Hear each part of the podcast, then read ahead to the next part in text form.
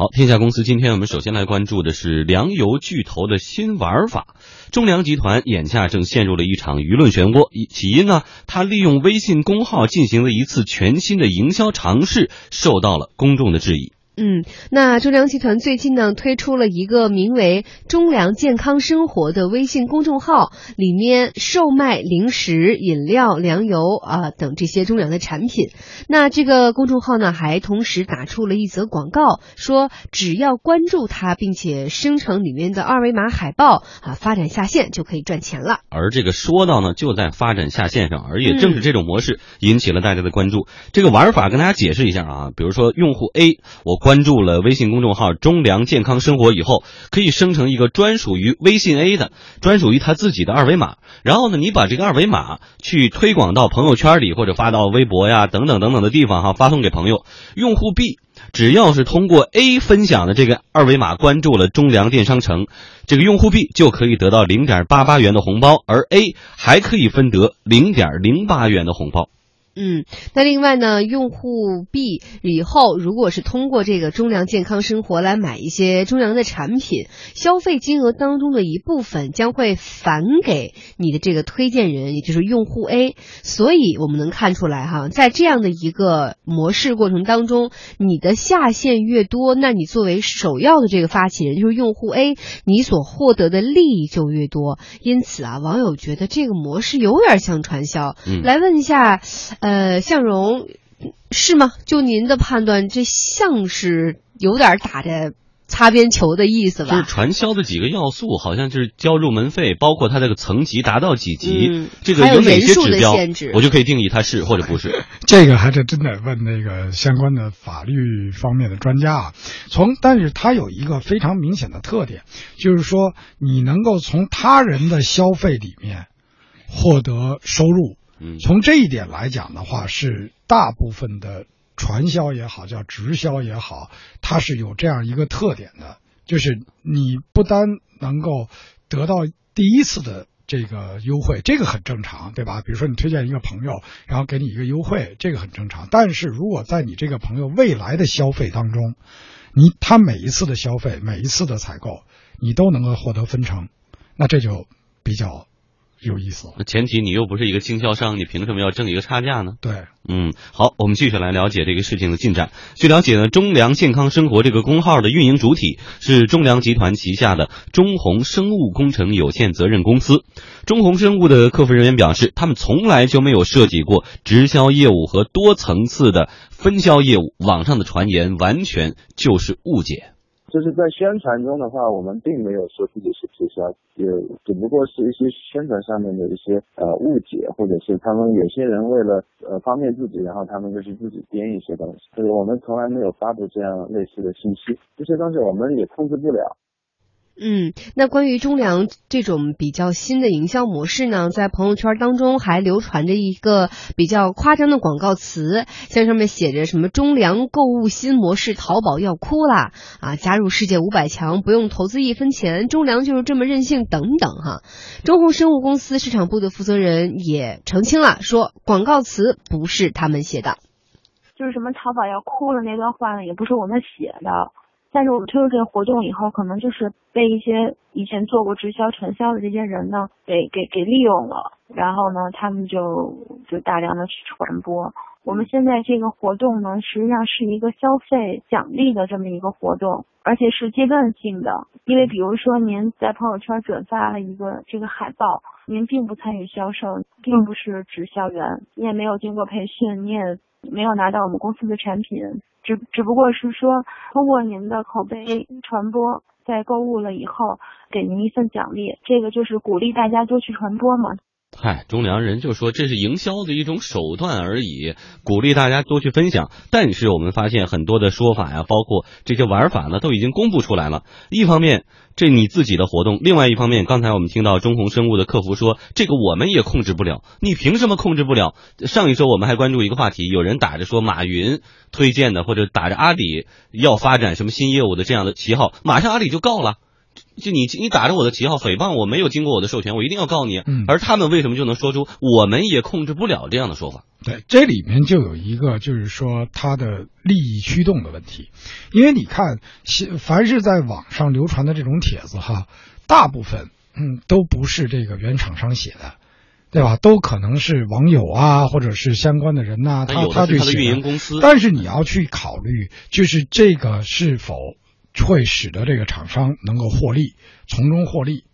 对吧？这个是因为有可能是你的厂商在后面去雇佣人来写，或者这种的错综复杂的关系是没有人可以查得清楚的。就但我愿意装糊涂。但是你从动机角度来讲，就是你这样的，就是跟踢足球一样，那有的时候手碰了球了，那你说是有意犯规还是无意犯规？那要看是说你这个犯规本身，它是不是给你这个队造成了这个直接的好处。对吧？那么这样的一个擦边球的这种玩法，显然在网上这样热炒，是对中粮的这个促销啊是有好处的。嗯，但是现在他们的辟谣会显得很无力吗？因为他也没出来辟谣啊，这是咱们去打电话去问他的时候，他自己说啊，我这事儿不知道。这显然这个态度就是，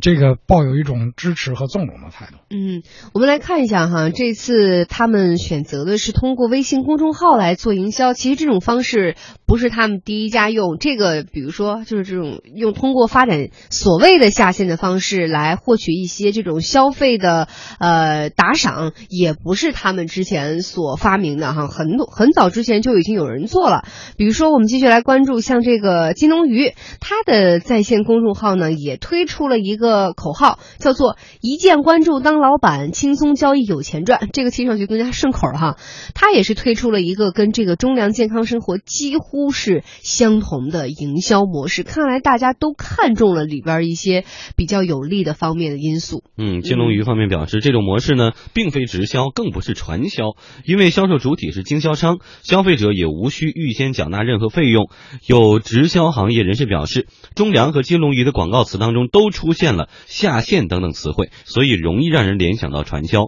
但实际上他们并没有入门费，因此这种模式并不是直销，也更不是传销。嗯，品牌营销专家郑新安就认为说，中粮和金龙鱼的微信营销呢，只能是让用户收一点所谓的过路钱，这还是算不上直销的，这是他们的一个观点。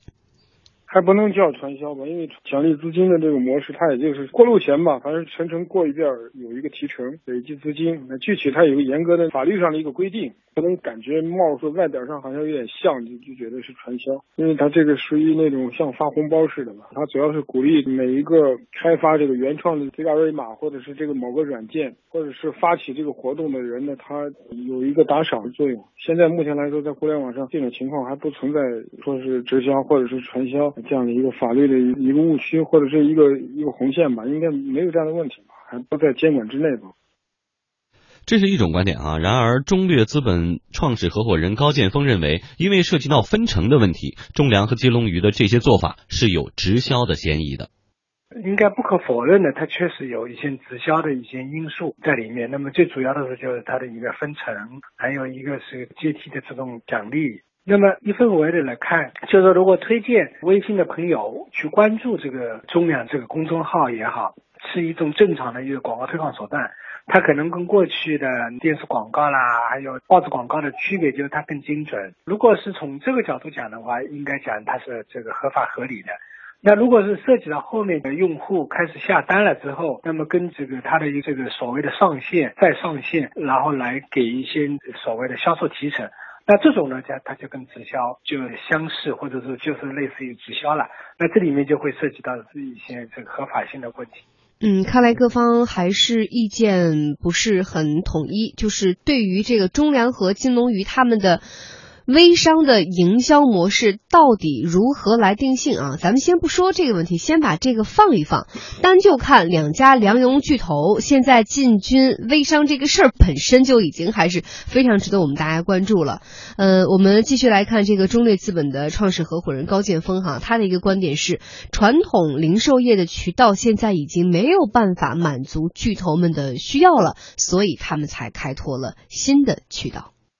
传统零售业实际上是在不断的会有一些下滑。那么对于那些原来大型的企业而言，再通过超市、通过卖场啦、呃小店铺去卖的话，这种成长性会有很大的问题。对于中粮而言，它的一个思考逻辑就是说，首先互联网营销，特别是移动互联网营销，一定是个趋势。如果他不去抓的话，会有很多的同行或者说是可能规模比他要小的一些企业在做，这个里面就是会进一步的蚕食他的一个未来的一个市场空间，所以他也要去做。那么他面临一个最大的问题，就如何尽快的去获取用户关注和用户的这个信任下单，采取了这种相对来讲有些激进的模式来切入这个市场，这是他的整个一个思维。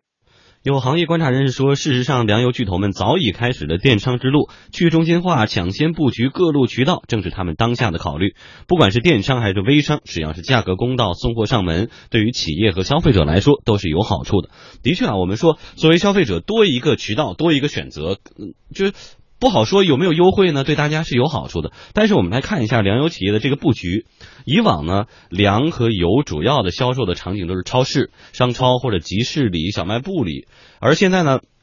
他们要扩展网上的这些销售。但是网上很多现成的大电商，包括生鲜的电商，再包括这个很全的天猫啊、淘宝啊、京东啊，你就放在上面卖就可以了。为什么非要自己建一个网站也好，或者自己非要开一个微信？自己卖有什么好处？因为其实这里面有一个很关键的点，就是说到到底这个电商的本质是什么？这个电商的本质实际上有两派一直在争论，一派呃的观点是认为就是我要取消中间环节，我要让那个生产厂商直接跟消费者建立一个关系。嗯，特别是像是这种粮油类的这种产品，实际上 它是一个标准品。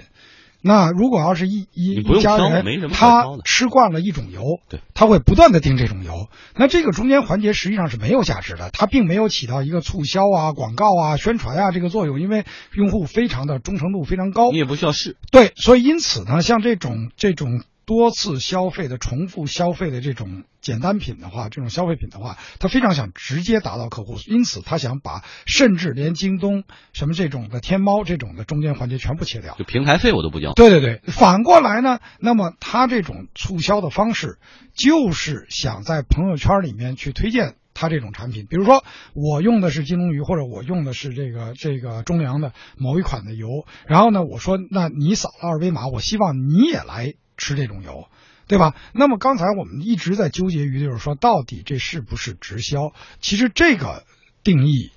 还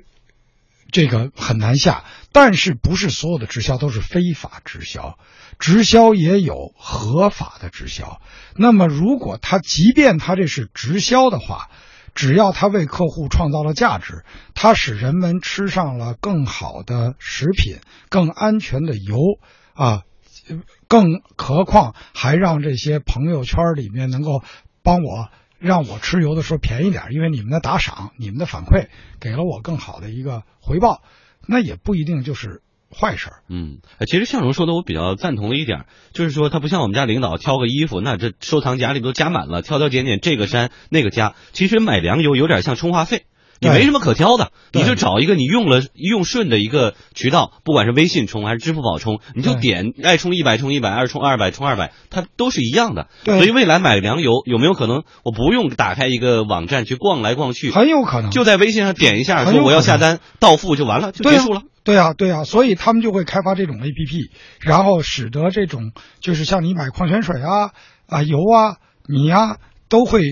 有一个品牌的忠诚度，以后他就培养你这样简化的这种交易。嗯，但是我倒是从这个事件里看出来一些不一样的这种事情，就是我们以前的时候，我认为粮油的品牌竞争力并不大。呃，首先是它的这个品类的这种没有特别的多，而且巨头就那么几个。嗯，但是最近几年我们发现这种。呃，粮油的巨头已经不再像以前一样能够躺着容易赚钱了。新的这种进入者比比皆是，连恒大都已经开始去进军粮油这一块了。就是巨头们他的，就是我想竞争一直特别激烈。对，所以说竞争反而是比以前多了。我刚刚我跟福江的观点是不一样的，现在的可选项反而是比以前更多了。大家反而是挑花了眼。而在这种时候，我觉得粮油巨头为什么现在除了正常的一些传统的销售渠道在继续发力之外，在不断的去开辟一些新的这种销售渠道，是因为。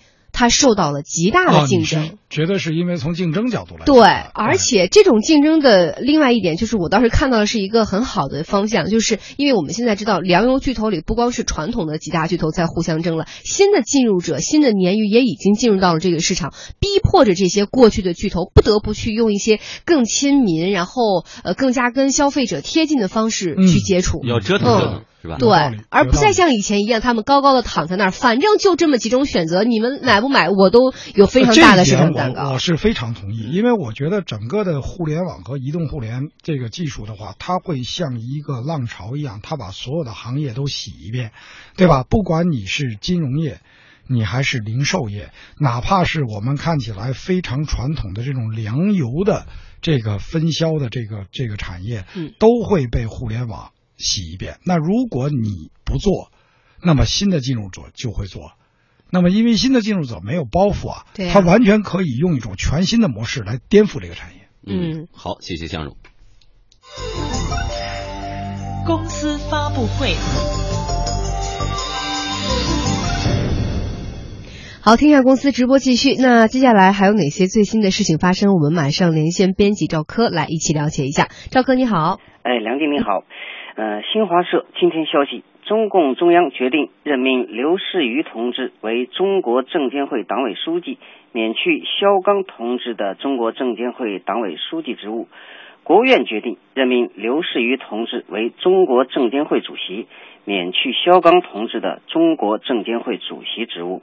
刘士余，一九六一年十一月出生，清华大学水利工程系水利水电工程建筑专业毕业，曾经担任中国人民银行副行长、中国农业银行董事长。再来看，北京市规划委副主任王飞透露，北京市正在计划打开五条宽度五百米以上的一级通风廊道，并且形成十多条宽度达到八十米以上的二级通风廊道，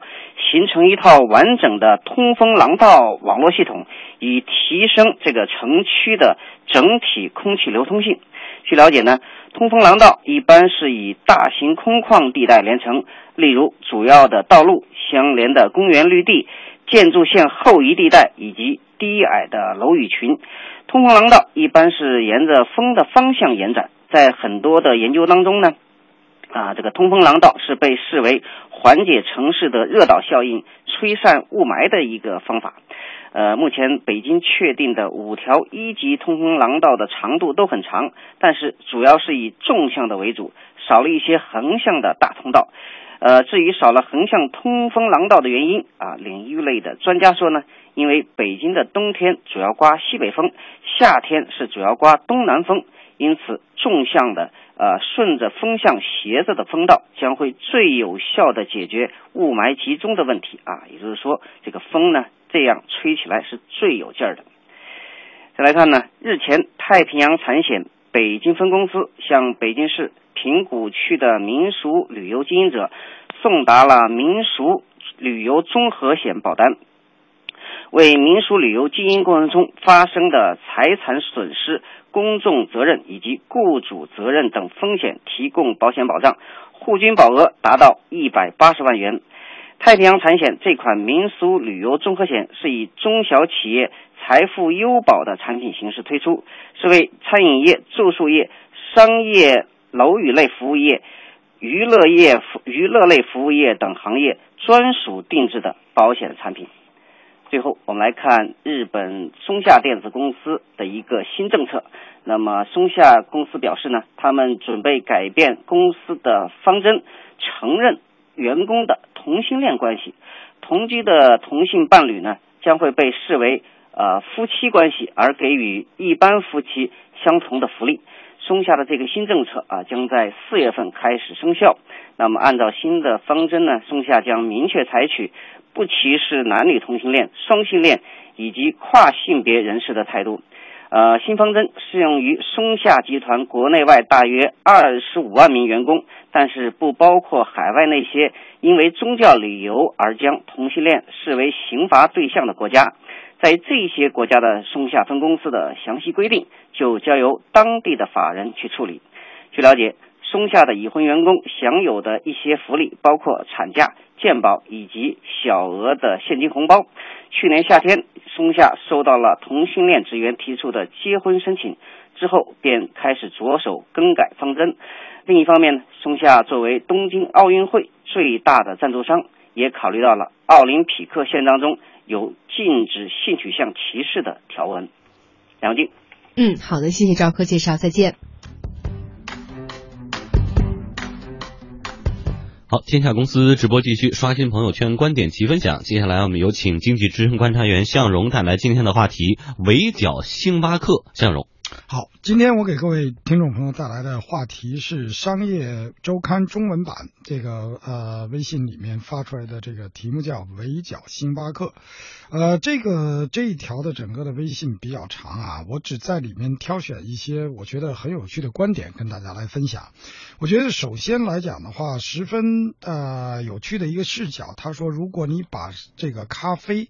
啊不是当做一种饮料，而是你把它刚当做一种非物质文化遗产来观察的话，看看这个咖啡文化对一个城市、对一个社会会有什么样的改变。如果你要作为一个哈佛呃商学院的教授把咖啡当做一个案例的话，那你的分析起来就会更加饶有兴趣了。那这个。如果用这两个视角来看待中国的咖啡市场的话，今天可以说是这个非常热闹。首先来讲，如果从商业的角度来看，它的战火正在这个硝烟弥漫。不但有星巴克、Costa、太平洋咖啡，而且还有非常文艺范儿的，像呃这个啊这个雕刻时光啊，还有各种各样的以。不同的产地的咖啡，不同的风味的咖啡，不同的冲泡方法的咖啡，来这个在市场上取得一个定位的这样的小的咖啡店，几乎咖啡在过去几年里进入到中国的这个市场上的发展速度可以说是火箭般的速度。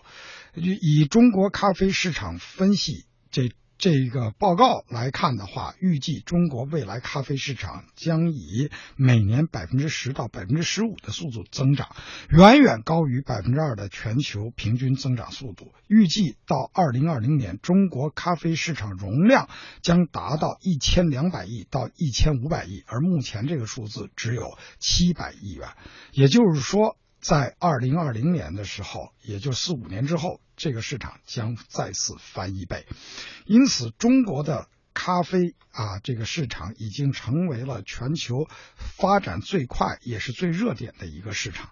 那么反过来，从文化的角度来看呢，咖啡从它诞生的第一天开始就是一种文化现象，很多的作家就在雕呃，在这个咖啡馆里面进行创作，音乐家在咖啡馆里面进行写作，甚至一些政治家，他们都在咖啡馆里面去发表他们的政治观点。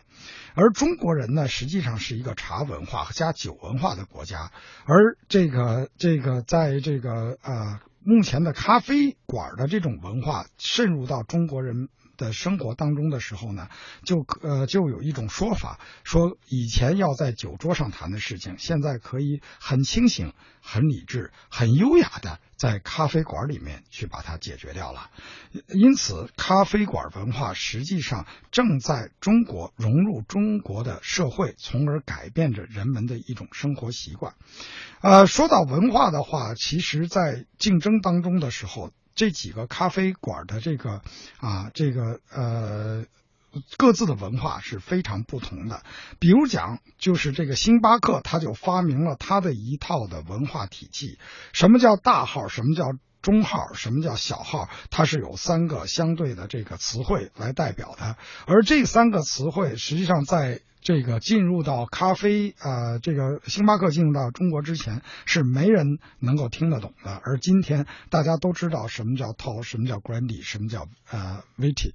所以这些的文化都在渗入。更有意思的是，因为这个星巴克的这个强势，它定义出来的一些类类似于新冰乐呀、啊抹茶拿铁呀，都使得它的竞争对手非常难以复制。就会有朋友跑到这个 Costa 去问说：“来个新冰乐。”没有新冰乐，来个抹茶拿铁，没有抹茶拿铁，来个焦盘焦糖新冰乐也没有，这事儿太坏了。因为